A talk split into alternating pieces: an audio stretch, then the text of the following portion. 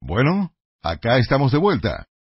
Primero, ¿tienen alguna pregunta, comentario u observación sobre los cuatro conceptos básicos que hemos tratado hasta el momento? Claro está, los cuatro conceptos básicos son a quién escuchar, la capacidad de aprender, la balanza de entrenamiento y los cuatro pasos por los que pasas al aprender información. ¿Sí? Buena pregunta. La pregunta era, ¿cómo llegas a la competencia inconsciente? ¿Cómo llegas a ese nivel? En realidad, la respuesta es muy simple. Todos empiezan desde abajo, y al aprender la información, llegan a la competencia consciente. Eso es cuando saben la información, pero tienes que utilizar esa información conscientemente. Tienes que pensar en ello. Por lo tanto, tienes que pensar sobre utilizarla. La única forma de llegar a la competencia inconsciente es utilizando uno de dos métodos. Número uno, haciéndolo una y otra y otra vez al nivel de la competencia consciente. El ejemplo es amarrarse los cordones de los zapatos. ¿Cómo llegas a la competencia inconsciente para amarrarte los zapatos? ¿Cómo llegaste a la competencia inconsciente para saber el camino de tu trabajo a tu casa? La respuesta es haciéndolo una y otra y otra y otra y otra vez al nivel de la competencia consciente. Lo haces una y otra y otra vez y de pronto eres inconscientemente competente. La pregunta realmente es, ¿cuál es la forma de conseguir la competencia inconsciente? Otra forma de referirse a la competencia inconsciente es el banco de conocimiento, el conocer. Es cuando está internalizado, es parte de ti, ya no tienes que pensarlo. Cuando haces algo una y otra y otra vez, en realidad creas conexiones neurológicas en el cerebro. Estas son conexiones biológicas entre las células, las dendritas, que se conectan y en realidad crecen en tamaño. Y estas conexiones neurológicas son canales de energía donde la información o energía se transmite al cerebro son patrones reales que se desarrollan dentro del cerebro. Así, al llegar al nivel de la competencia inconsciente, al hacer algo una y otra y otra vez, creas una conexión neurológica. Hay un segundo método que es muy interesante. El segundo método es observar a otra persona haciéndolo. Entonces, una de las ventajas de tener un mentor, una de las ventajas de ser aprendiz, es que puedes observar a otra persona.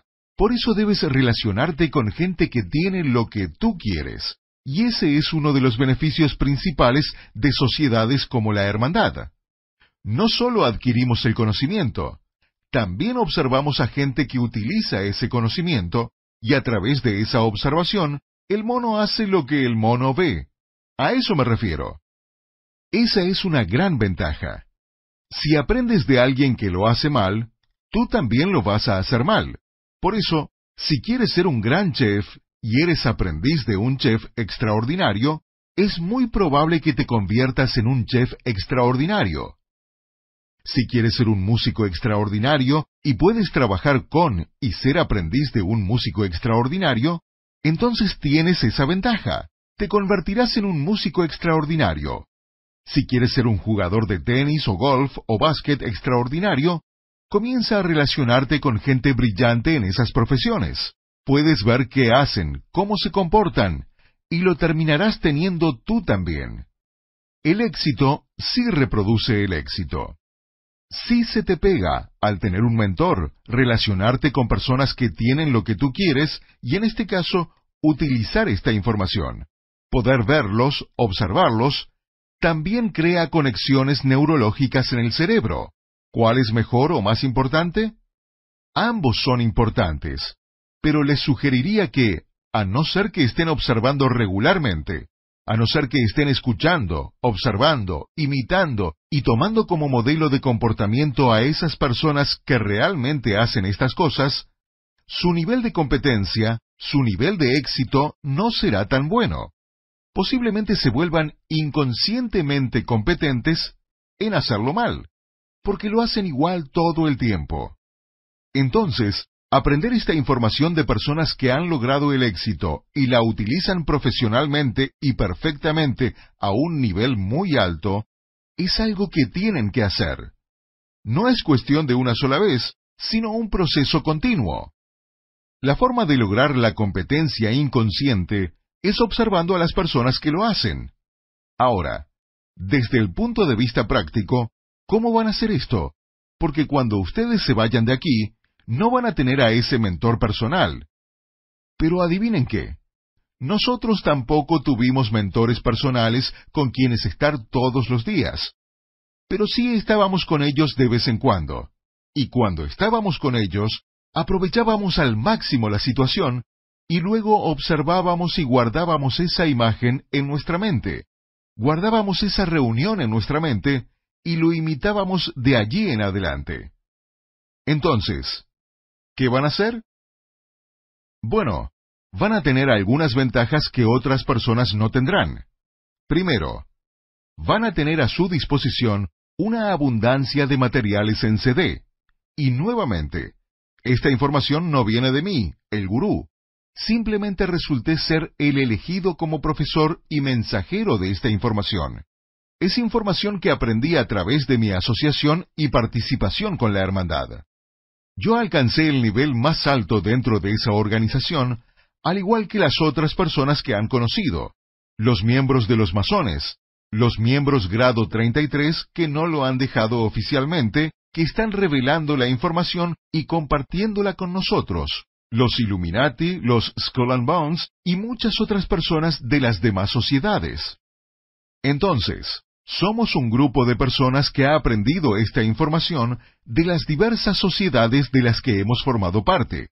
Muchas de ellas han sido miembros de una élite que tiene esta información, tiene la evidencia física de que funciona en nuestras vidas. Y ustedes están sentados aquí para que lo puedan ver. Y nosotros estamos juntando esta información y presentándoselas en un formato que consideramos muy fácil de utilizar para que lo puedan utilizar y ver resultados rápidos y espectaculares. Fuera de este grupo, nosotros hemos hecho esto con algunas personas en los últimos años. Lo hemos probado, y los resultados han sido nada menos que espectaculares, con gente que nos dice que aprender esta información y utilizarla los ha dejado alucinados por la velocidad con que sus sueños y deseos se han convertido en una realidad física puedes tener cualquier cosa que tú quieras en la vida. La clave es llegar al nivel de la competencia inconsciente. Entonces, nuevamente, para contestar tu pregunta, se trata de hacerlo una y otra vez al nivel de la competencia consciente, que nos lleva nuevamente a... Por eso cada cosa acá tiene un orden de aprendizaje. Por eso deben tener mucha voluntad de aprender y estar muy dispuestos a aceptar el cambio tienen que tener una gran capacidad de aprender. Les cuento que he conocido a mucha gente a lo largo de los años, y la mayoría de la gente, si alguien preguntara cuál es la razón por la que la mayoría de la gente no tiene éxito, si es por falta de conocimiento, en realidad la respuesta es que no.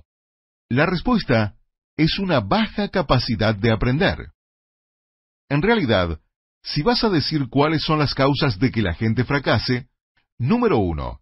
No escuchan a las personas indicadas, por lo que les decimos a quién escuchar.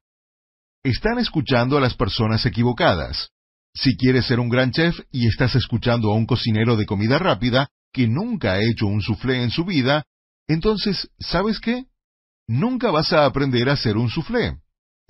Si quieres ser un chef de clase mundial y comer comida espectacular o aprender a cocinar comida espectacular, y estás aprendiendo de un tipo que fríe huevos, no tiene nada de malo freír huevos, pero no vas a aprender a crear comida espectacular, porque estás aprendiendo de alguien que no sabe crear comida espectacular. Si quieres ser un gran pianista, y estás escuchando a alguien que es un muy buen pianista de música country, pero definitivamente no es un pianista profesional, nunca serás un pianista espectacular. Nunca vas a ser un gran músico porque no estás aprendiendo del mejor. Es lo mismo aquí. Si quieres crear cosas en tu vida, si quieres ser feliz, necesitas aprender del mejor. La primera razón por la que fracasa la gente es porque no aprende de las personas indicadas, y por lo tanto, no están consiguiendo la información indicada. Si encuentras a las personas indicadas, consigues la información indicada. Algunos podrían decir, bueno, hasta ahora esa información ha sido secreta. Eso es absolutamente cierto. Sin embargo, hay suficiente información producida por las personas indicadas. Y si la utilizas, sí, no todo ha sido revelado, pero mucha de esta información sí está disponible. Yo creo que los elementos clave nunca habían estado disponibles, pero parte de la información está disponible, suficiente para que puedan utilizarla y tener resultados espectaculares. El primer problema por el que fracasan las personas es que no tienen los profesores indicados. No están aprendiendo de la gente indicada. No escuchan a la gente indicada, que significa que están recibiendo información inadecuada. La segunda razón por la que fracasan las personas es que tienen una baja capacidad de aprender. Se rehúsan a dejar ciertas cosas y a estar obsesionadas con aprender. Tienen poca voluntad de aprender y aun cuando tienen una buena voluntad para aprender, tienen poca voluntad para aceptar el cambio. Siguen haciendo lo mismo una y otra y otra vez, y simplemente se rehúsan a cambiar sus patrones. Nuevamente, estas son conexiones neurológicas, por lo que la voluntad para aceptar el cambio, hay que entender por qué puedes tener dificultad para estar dispuesto a cambiar. La razón por la que te puede resultar difícil estar realmente dispuesto a cambiar es que has hecho lo mismo durante mucho tiempo. Has establecido grandes conexiones neurológicas muy, muy fuertes y arraigadas. Deben desarrollarse nuevas conexiones neurológicas para crear nuevos patrones. Entonces, la baja capacidad de aprender es un gran problema. La siguiente razón por la que fracasan las personas es que dedican mucho tiempo al cómo. ¿Recuerdan la balanza de entrenamiento? Dedican mucho tiempo a la técnica o la destreza, pensando que esa es la clave. También hay demasiadas excusas de este tipo. No sé hacer eso. Yo no sé cómo juntar el dinero para ese negocio. No sé cómo podría llegar a tener suficiente dinero para pagar todas mis cuentas. No tengo idea de cómo podría hacer para tomarme unas vacaciones de un mes en Europa, si eso es lo que deseas hacer. Piensan en su deseo y luego piensan en todas las razones por las que no podrían suceder en su vida. Porque no saben la técnica, porque no saben el cómo, no saben de dónde sacarían el dinero, y están estancados en ese lado de la balanza de entrenamiento. Esa es una clave. Luego, la cuarta razón por la que fracasa la gente es que no dedican suficiente tiempo al nivel de la competencia consciente para desarrollar nuevas conexiones para que puedan llegar al nivel de la competencia inconsciente, donde ya se han creado nuevos patrones, nuevos hábitos, nuevas conexiones neurológicas, y la información se vuelve automática y ocurre por instinto, instantáneamente, sin esfuerzo, fácilmente, creando así los resultados como por arte de magia, como si no tuvieran que hacer nada. Ahora, todo esto comenzará a tener sentido. Yo estoy hablando de varios temas para que tengan una idea general, y a medida que avancemos, todo empezará a encajar. Los cuatro conceptos básicos que hemos tratado, debemos revisarlos y conocerlos, porque son el fundamento de toda la información para el resto de hoy y mañana es el fundamento. Recuerden que solo se puede construir tan alto como la profundidad de los cimientos. Algunos de ustedes se me acercaron en el descanso y me dijeron, ¿sabes? Estás dedicando mucho tiempo a lo que yo llamaría información muy simplista, muy básica. ¿Cuándo vas a llegar a la carnecita? Les cuento que estos cuatro conceptos básicos son la carnecita porque el resto de la información es realmente fácil y simple. Pero nada de eso echará raíces a no ser que tengan un ambiente fértil para que el resto de la información eche raíces, crezca, se arraigue y se desarrolle. Es como si fueras a sembrar unas semillas. Primero necesitas preparar la tierra. Si no preparas la tierra, si la tierra no es fértil, puedes sembrar la semilla, la puedes regar todo lo que quieras y darle todo el sol que quieras, pero la semilla nunca echará raíces ni crecerá. La tierra se debe preparar. Si vas a construir un rascacielos, primero debes construir los cimientos. Y esos cimientos tienen que ser fuertes y profundos. Sin los cimientos, no vas a hacer nada. ¿Qué estamos buscando lograr aquí? La primera parte de este fin de semana se llama Su deseo es su mandato. Cómo manifestar sus deseos, que significa que cualquier cosa que quieran en la vida pueden lograr que ocurra. Cualquiera que sea su deseo, cualquier cosa que quieran, pueden dar la orden y manifestarlo en su experiencia física. Lo que quiera su corazón, lo que sea que quieran ver delante de ustedes, lo que quieran ser, hacer o tener, solo tienen que dar la orden y está allí. Ustedes tienen la lámpara de Aladino, el genio está allí. Den la orden y ocurrirá a una velocidad asombrosa. Si es felicidad, dinero, una casa, algo material como un auto, o algo interno, un sentimiento, felicidad, alegría, júbilo, si es una relación, una mejor relación con la persona con la que estás, felicidad en tu hogar, una mejor relación con tus amigos, colegas, hijos, familia, aprender un idioma o tocar un instrumento musical, o hacer algo para lo que seas alabado y recibas reconocimientos. Si es crecer dentro de tu profesión y lograr el aprecio de las personas que te rodean que siempre has querido tener. Si es lograr que tu físico esté en condiciones, en que te sientas estupendo en tu propia piel, o si es salud física. Cualquier cosa que quieran, este curso está diseñado para darles las herramientas para que, en efecto, solo tengan que dar la orden. Su deseo es su mandato. Cualquier cosa que ordenen puede suceder. Eso es lo que estamos logrando. Mañana nos vamos a concentrar exclusivamente en el dinero. Hoy estamos poniendo todos los cimientos para todo. Ese es el objetivo.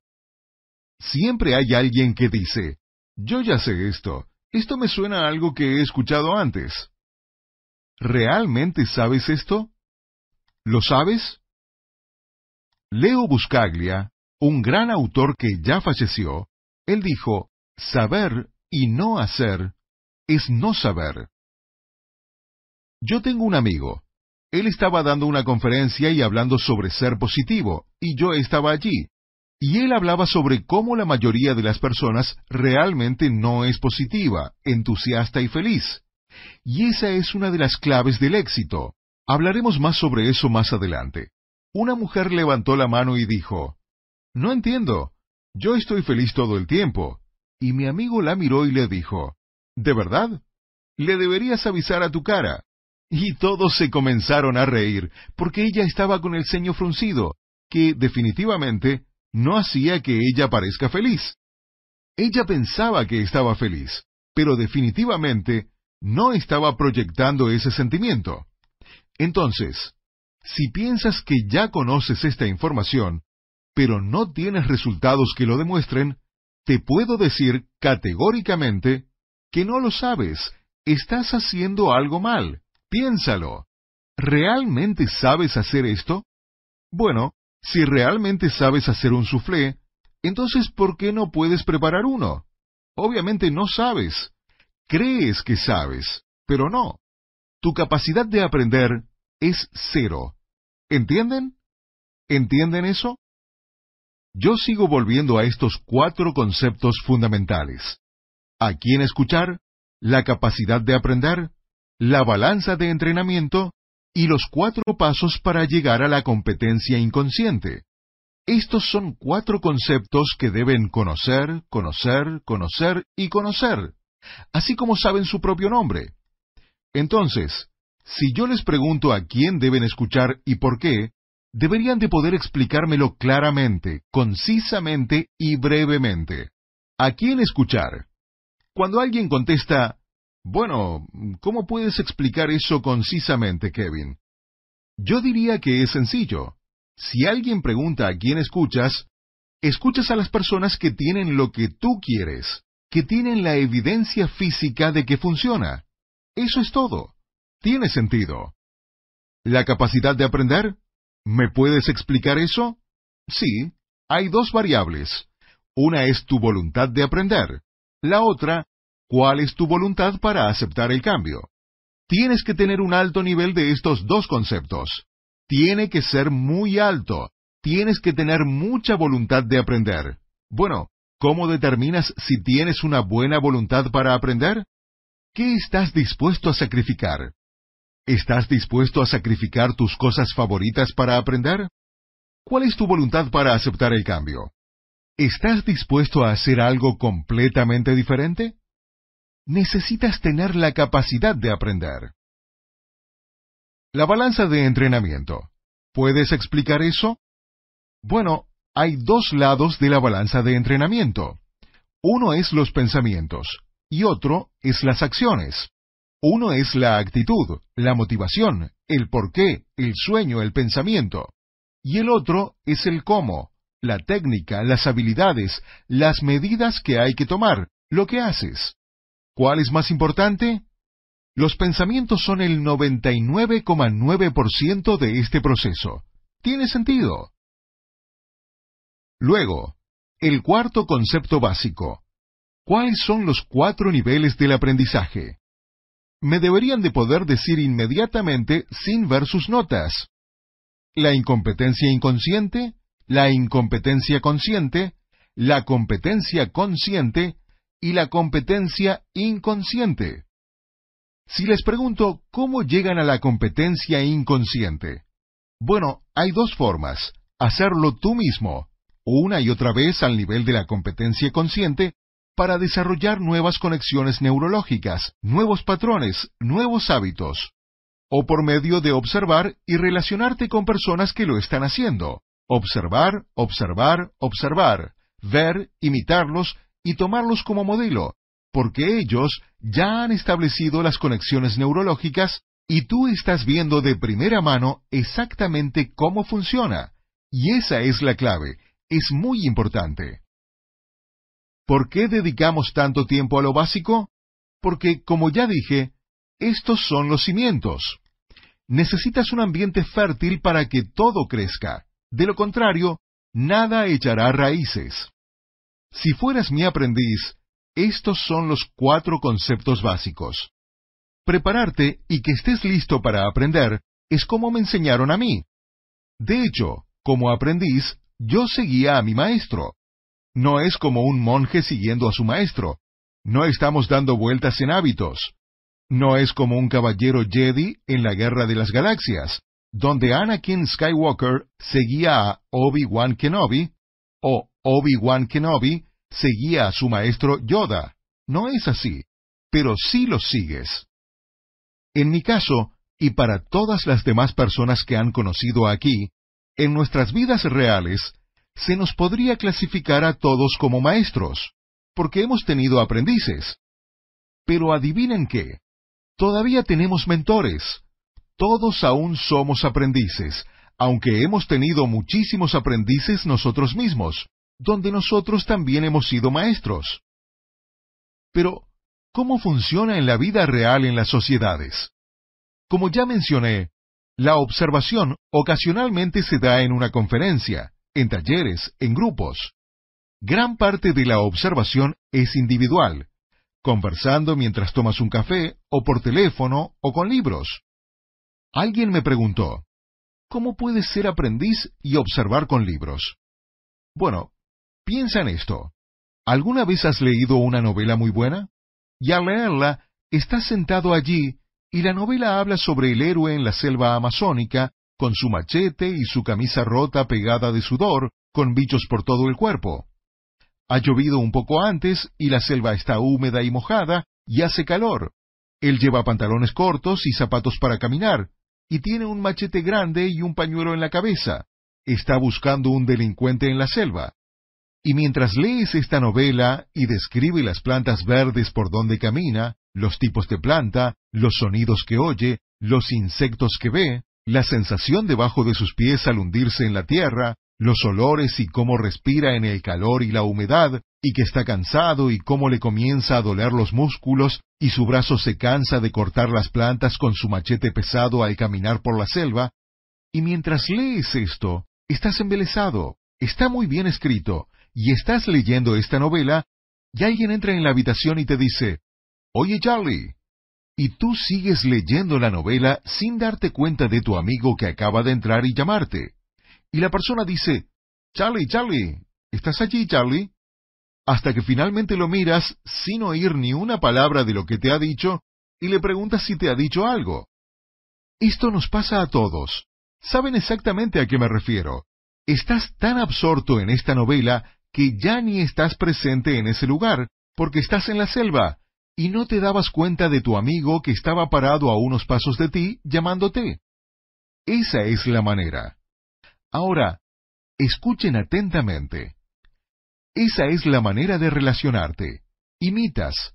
Observas a personas exitosas que utilizan esta información en sus propias vidas. Así es como funcionan los libros.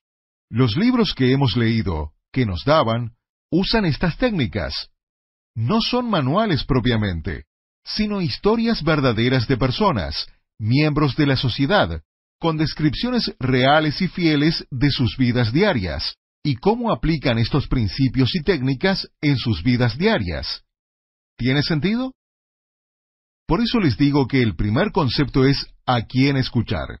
Cuando comienzas a leer libros sobre personajes imaginarios, te estás equivocando, porque imitas y tomas como modelo a un cocinero de comida rápida cuando quieres aprender a cocinar un soufflé, porque estas no son personas reales. Hay algo sencillo que podrían hacer si quisieran ser increíblemente exitosos. Es salir a comprar autobiografías y biografías de personas que tienen lo que tú quieres. Si quieres ser un gran chef, lee las autobiografías y biografías de grandes chefs. Si quieres ser músico, lee las autobiografías y biografías de grandes músicos, porque es a ellos a quienes tienes que imitar y tomar como modelo. Esas son las personas que han desarrollado los hábitos, las conexiones neurológicas en sus cerebros, para lograr los niveles de competencia inconsciente que ustedes deben tomar como modelo. Y aunque no pueden conocerlos porque han fallecido, aún se pueden relacionar con ellos. Presten atención, escuchen lo que estoy diciendo. Todavía se pueden relacionar con ellos aunque hayan fallecido a través de los libros.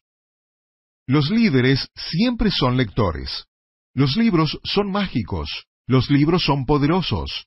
Los libros nos permiten utilizar nuestros cerebros y nuestra imaginación para crear imágenes, vistas, sonidos y olores. A través del poder de nuestra imaginación, en nuestros cerebros, creas conexiones neurológicas aún más rápido que la observación física con nuestros ojos. Es interesante, ¿no? Algunos de ustedes se preguntan por qué teníamos que leer libros cuando éramos jóvenes.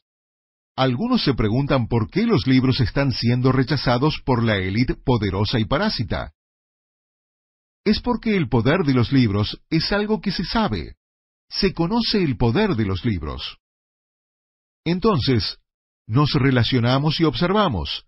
Estás allí, llegando al nivel de la competencia inconsciente, utilizando los fundamentos, las cuatro bases, a quien escuchar, la capacidad de aprender, la balanza de entrenamiento y los cuatro pasos para aprender información. Estos son los cimientos.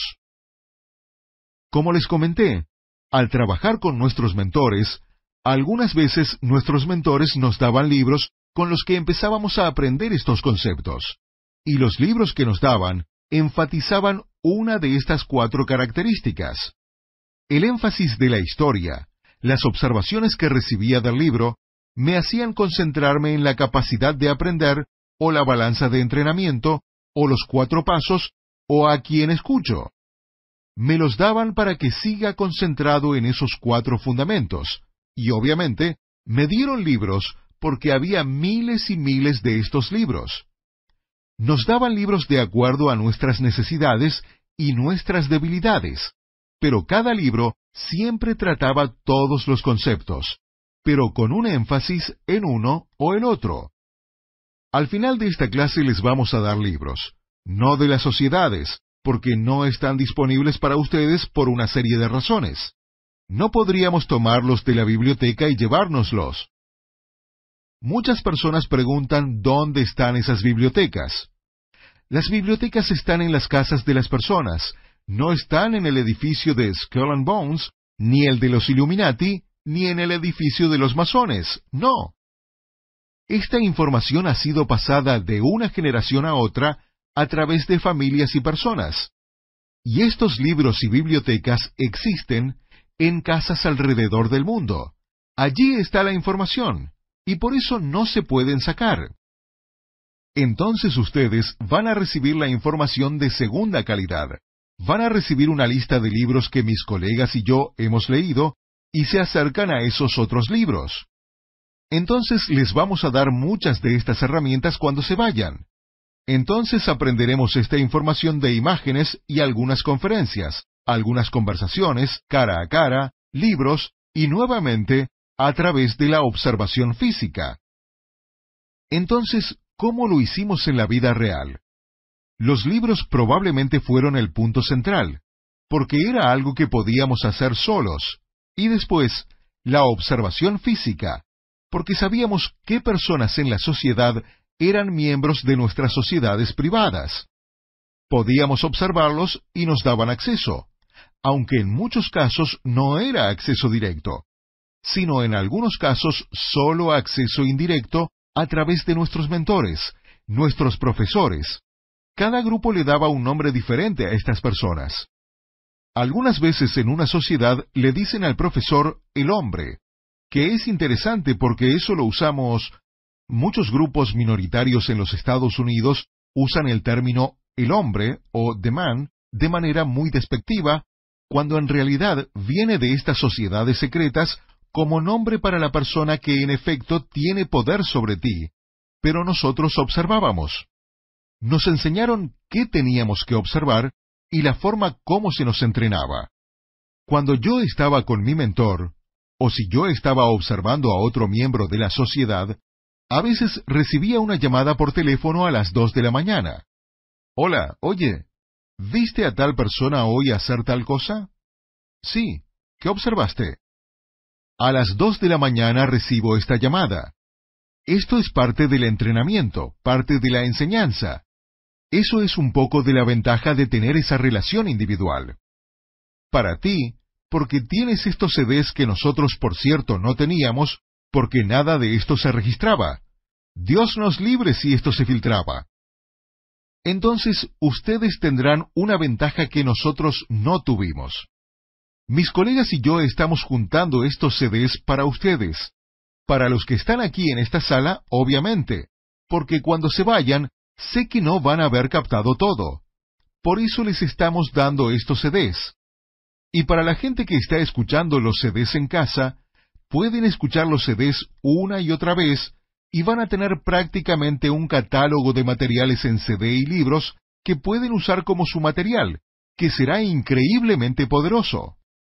Aprendan esta información, interiorícenla y lleguen a la competencia inconsciente. ¿Por qué dedico tanto tiempo a este material fundamental? Una vez estuve con un monje Shaolin. Algunos han visto el programa de televisión. La versión estadounidense del programa en realidad que se llamaba Kung Fu en los años 70 con David Carradine. Kung Fu era sobre un monje Shaolin del templo Shaolin en la China, que es un sitio real, que tiene miles de años de antigüedad. Y este programa de televisión en particular era sobre David Carradine. Su personaje se llamaba Kwai Chang Kane. Era un monje Shaolin. En ese momento, un monje Shaolin era un monje budista entrenado en las artes marciales del Kung Fu, Tai Chi, Qigong, Gu Su y otras artes marciales. El templo Shaolin, en realidad, fue el lugar donde nacieron todas las artes marciales que existen en el mundo. Antes de ser maestros de las artes marciales, los monjes Yaolin eran monjes pacíficos que se dedicaban a meditar. Desgraciadamente, como eran monjes pacíficos dedicados a la meditación, entraban delincuentes al templo, les pegaban a los monjes, los mataban y les robaban. Los monjes se cansaron de esto y decidieron salir en busca de guerreros que contratarían para protegerlos. Entonces enviaron a monjes por todos lados en busca de guerreros que protejan el templo Shaolin. Al volver, los monjes trajeron guerreros del este, oeste, del norte y sur, de lugares tan lejanos como la India, Japón y diferentes provincias de la China. Antes de esto, a los guerreros o luchadores del mundo solo se les entrenaban y enseñaban las técnicas de lucha de sus propias regiones. Entonces, cada guerrero que fue al templo Shaolin tenía un estilo particular y diferente de luchar. Esa fue la primera vez en la historia que se juntaron todos estos estilos de lucha. Estos expertos en diferentes estilos de lucha se conocieron y comenzaron a compartir sus técnicas. Y con el tiempo, los monjes comenzaron a combinar todos estos estilos diversos en un solo estilo que llegó a conocerse como el kung fu. Los monjes también hicieron algo original. Observaron a animales como el tigre, la grulla, la serpiente y la mantis religiosa, y vieron cómo luchaban estos animales en la naturaleza. Tomaron todo este conocimiento y a lo largo del tiempo desarrollaron un estilo de lucha que se convirtió en el estilo de lucha más temido, asombroso y dominante del mundo, el Kung Fu Shaolin. Estos estilos se juntaron de forma que los monjes pudieran practicar sus artes marciales para defenderse y meditar al mismo tiempo. Por ello desarrollaron formas que son la meditación en movimiento. Y esta serie trataba sobre Kwai Chang Kane, este monje que se fue del templo para viajar por los Estados Unidos y se peleó con mucha gente y defendió a mucha gente y mostró su kung fu. El templo Shaolin es un sitio real, y siempre me han fascinado los monjes Shaolin y sus habilidades increíbles. Por primera vez en la historia, el gobierno chino dejó que 35 monjes salgan del templo para hacer una gira mundial para mostrarle al mundo las habilidades de los monjes guerreros Shaolin. Hasta ese momento nadie había visto realmente a los monjes Shaolin. Era puro mito, puras historias, la leyenda de lo que podían hacer estos monjes. Entonces, cuando los monjes viajaron, la leyenda no era nada comparada con la habilidad increíble de estos monjes asombraron a todos con su habilidad de utilizar su energía chi y las hazañas extraordinarias con sus cuerpos físicos, alucinantes para cualquiera que los viera. El último día, en la última ciudad, el monje principal, Xia Ming, decidió salirse del templo, o más bien, no volver al templo, irse del hotel y no volver al templo, sino desertar para enseñarle al mundo estos secretos por primera vez en la historia. Durante años fue fugitivo del gobierno chino y de las autoridades de inmigración de los Estados Unidos. Bueno, yo conocí a este monje. Lo llevé a mi casa. Vivió conmigo por un tiempo, y cuando recién lo conocí, su inglés no era muy bueno, así que tenía un profesor chino de kung fu para ayudarme a interpretar. Mi primer día le dije a mi amigo chino, profesor de kung fu, que hablaba inglés, que le diga al monje que yo quería aprender los secretos de los monjes del templo Shaolin, que quería aprender las cosas avanzadas, y que se asegure de que el monje sepa que yo había estudiado artes marciales durante muchos años y que era muy hábil en las artes marciales, así que no quería aprender lo básico, quería aprender las cosas secretas, avanzadas, que enseñaban en el templo Shaolin. Entonces, mi amigo chino habló en chino con este monje y volteó y me dijo, Bueno, el monje dice que te quiere enseñar a dar un puñetazo. Yo le dije que no, que le diga al monje que yo ya sabía dar puñetazos, que yo quería aprender las cosas avanzadas, la carnecita, los secretos. Hablaron de nuevo. Mi amigo chino volteó y me dijo, Bueno, el monje dice que realmente quiere enseñarte a dar un puñetazo. Y yo, no, no, no, no. Dile que yo ya sé dar un puñetazo. No quiero aprender solo un puñetazo básico. Quiero aprender las cosas avanzadas. Hablaron de nuevo, y mi amigo chino me dijo, Bueno, el monje dice que realmente quiere enseñarte a dar un puñetazo, pero primero quiere verte dar un puñetazo. Quiere ver qué tan bueno eres. Entonces colocaron una vela, la prendieron, y él dijo, Quiero que des el golpe más fuerte que puedas y parar a una pulgada de la llama. Yo dije, Está bien, seguro quiere ver cuánto puedo controlar un golpe fuerte. Le pregunté qué tipo de golpe quería, uno cortante, uno de lado, uno con giro, de atrás. Él dijo que no, cualquier golpe. Entonces le di un golpe cortante Shaolin a la llama y paré exactamente a una pulgada de la llama con control perfecto. Francamente yo estaba muy satisfecho con mi puñetazo. Ellos hablaron en chino y mi amigo dijo, El monje dice que está muy impresionado con tu puñetazo. Dice que ahora te quiere mostrar el suyo. Y claro, yo quería ver el golpe del monje, que no podía ser mejor que el mío. Entonces el monje se levanta, mira la llama, me mira a mí y sonríe, y da un golpe muy corto y para un poco más de un pie de la llama, y la llama se apagó. Su puño paró a un pie y medio de la vela y la llama se apagó. Mis ojos se abrieron como platillos y dije, Dios mío, dile que quiero aprender a hacer eso. Y me dijo, eso es lo que te ha estado tratando de decir, que te quiere enseñar cómo dar un puñetazo. La razón por la que menciono esto es que a veces pensamos que no queremos aprender lo básico, que queremos aprender las cosas avanzadas. Y este maestro Shaolin me lo dijo muy sencillamente. Dijo, si quieres ser un maestro, tienes que dominar lo básico.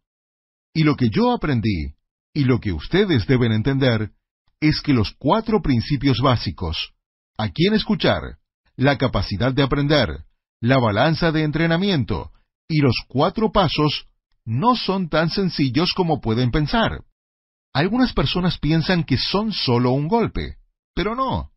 Si realmente se concentran en la balanza de entrenamiento, en dos días se sorprenderán de lo diferente que estarán al aprender todo el conocimiento profundo de esta información y de su profundidad. Tan sencillo como este monje Shaolin que me iba a enseñar durante las siguientes seis semanas a dar un golpe, porque el secreto del templo Shaolin es ser capaz de dar un solo golpe. Ven, él me enseñó esto. Él dice que si quieres ser un maestro, debes dominar lo básico. Él me enseñó este principio muy importante, y por cierto, estos son principios de las sociedades. Él dijo esto, y quiero que escuchen porque esto es brillante. Me preguntó cuántos golpes diferentes sabía dar, y yo comencé a decir todos los diferentes golpes y patadas y codazos y todos los golpes de rodilla, uno tras otro, tras otro, tras otro, todos los que sabía y los conocía muy bien. Y él me dijo algo brillante.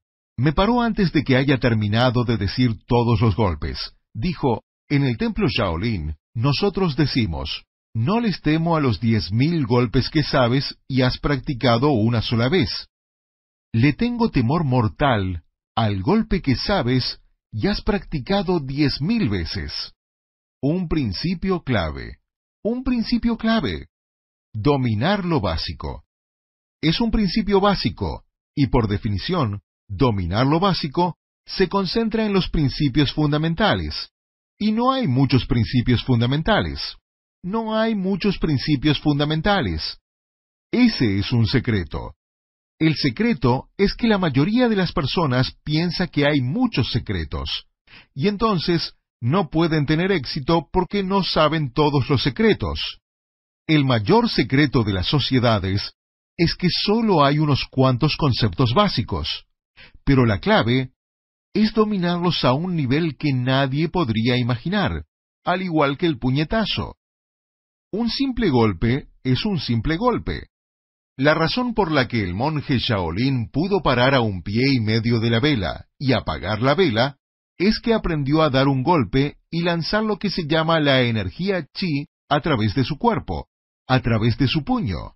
Y la energía chi realmente salía de su cuerpo físico y entraba a la llama, haciendo que ésta se apague. Ahora, si él te golpeaba a ti si golpeaba a alguien con ese mismo puñetazo, prácticamente te lanzaba al otro lado de la habitación, porque se concentraba en algo tan sencillo como un puñetazo, pero aprendió a convertirlo en más que solo un golpe. Por eso dijo, no es un golpe, es un golpe. Hay una gran diferencia. En este momento algunos de ustedes están pensando, ¿a quién escucho? Ya, eso lo entendí. La capacidad de aprender, lo entendí. La balanza de entrenamiento, lo sé, lo entiendo. Ahora a lo siguiente. Los cuatro pasos básicos, entendí. Ahora pasemos a la parte interesante. Bueno, para empezar, si tienen esa actitud, su capacidad de aprender es cero. Todavía no comprenden. ¿Entienden? Tienen que decir, enséñame más acerca de a quién debo escuchar. Enséñame más acerca de la capacidad de aprender. Enséñame más acerca de la balanza de entrenamiento. Enséñame más. Yo estaba en una de nuestras reuniones privadas. Éramos unos cuantos en la casa de un miembro en Barbados. Era un lugar como este. Una casa que vale 35 millones. Era una estructura magnífica. Llegamos en un avión privado y estábamos allí. Y saben, yo tengo mucha suerte porque cada vez que estoy con mis profesores, y cuento esto porque ustedes también se deberían sentir así, quiero que entiendan esto. Cada vez que estoy con mis profesores hablo muy poco, hago muchas preguntas y escucho y observo mucho.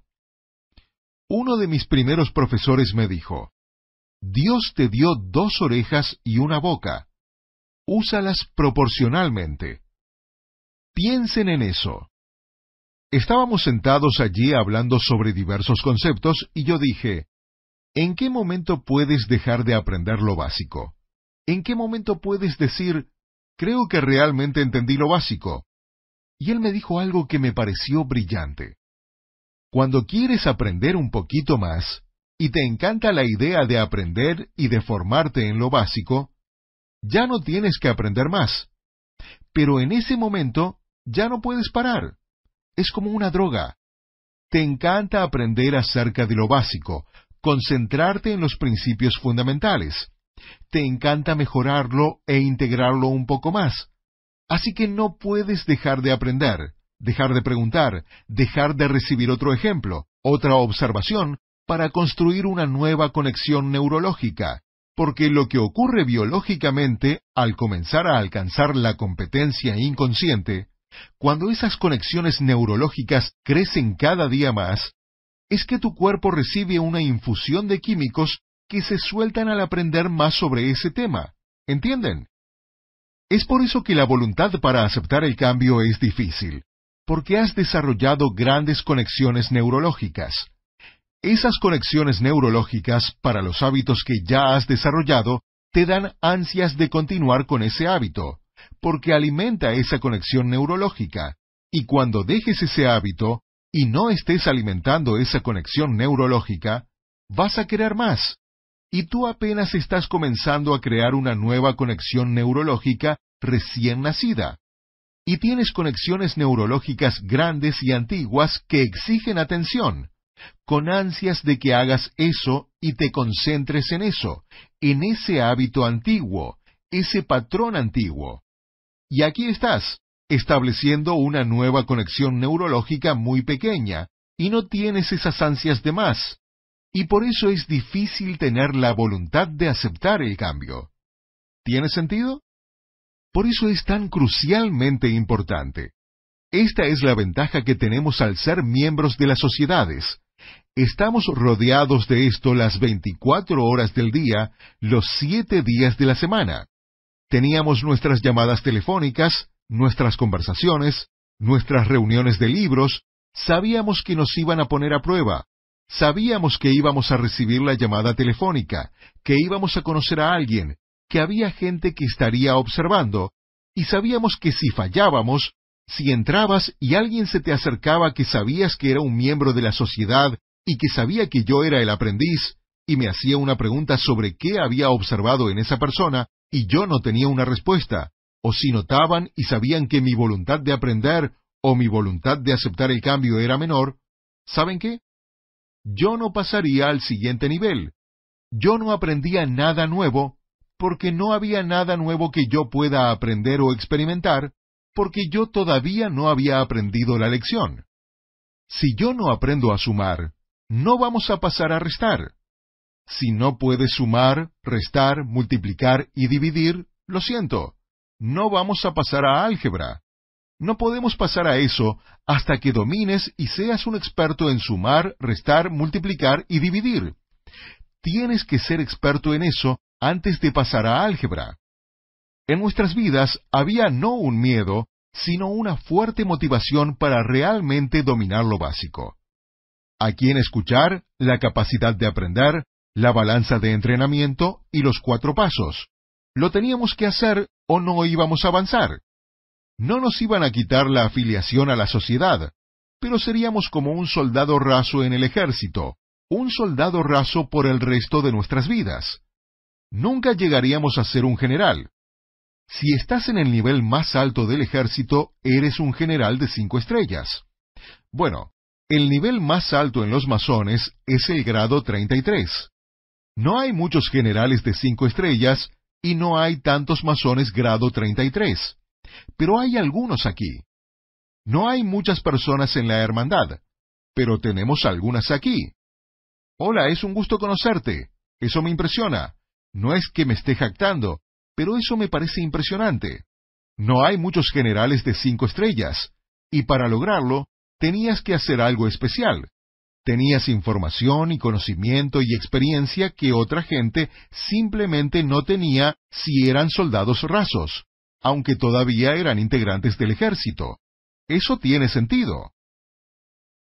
Saber y no hacer es no saber. Leo Buscaglia. Tienen que saber esto, lo básico. Tienen que concentrarse en lo fundamental y los cuatro fundamentos básicos. A quien escuchar, la capacidad de aprender, la balanza de entrenamiento y los cuatro pasos por los que pasan al aprender información. Esto es lo básico, básico, básico, pero lo más importante. Vuelvan a esto en su mente. Piénsenlo una y otra vez. Vuelvan a eso. Bueno, siempre hay alguien que dice, ¿cómo vuelvo a aprender esto? Les digo, les digo nuevamente que lo aprenden observando a otros y al nivel de la competencia consciente, haciéndolo una y otra y otra vez pero tienen que observar a las personas. ¿A quién observar? Observen a los expertos, a los que lo están haciendo. Algunos de ustedes están pensando que no conocen a ningún experto. Bueno, les diré algo.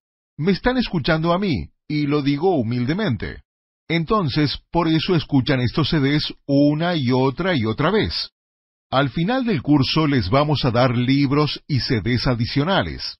Ese va a ser su método. Es posible que algunos eventos en vivo estén disponibles más adelante. Pero por ahora, ustedes van a hacer lo que hicimos nosotros. No van a tener las llamadas por teléfono. Todavía no van a tener a un mentor cara a cara. Más adelante eso podría estar disponible para ustedes. Pero primero van a tener que reunir los requisitos. ¿Cómo llegan a reunir los requisitos? igual como lo hicimos nosotros. Nosotros no lo tuvimos desde el comienzo. Si no teníamos una buena disposición para aprender y una buena voluntad para aceptar el cambio desde el comienzo, si no leíamos los libros y hacíamos nuestra observación al proceso de imaginación con los libros, no recibíamos un mentor personal, no llegábamos a conocer a nadie, no sabíamos quiénes eran los miembros, les vamos a dar la misma oportunidad. Básicamente, estamos tratando de repetir nuestro método de aprendizaje, la forma en que nosotros recibimos esto para ustedes. Y en este momento, nuestro método es escuchar los CDs. Y les vamos a dar la lista de libros. Y para los que realmente lo entiendan, entonces van a estar disponibles los talleres, los eventos en vivo, los mentores personales y ser aprendiz para aprender esta información si eligen hacerlo. Algunos de ustedes simplemente van a recibir esta información y básicamente van a decir, Dios mío, esto es increíble.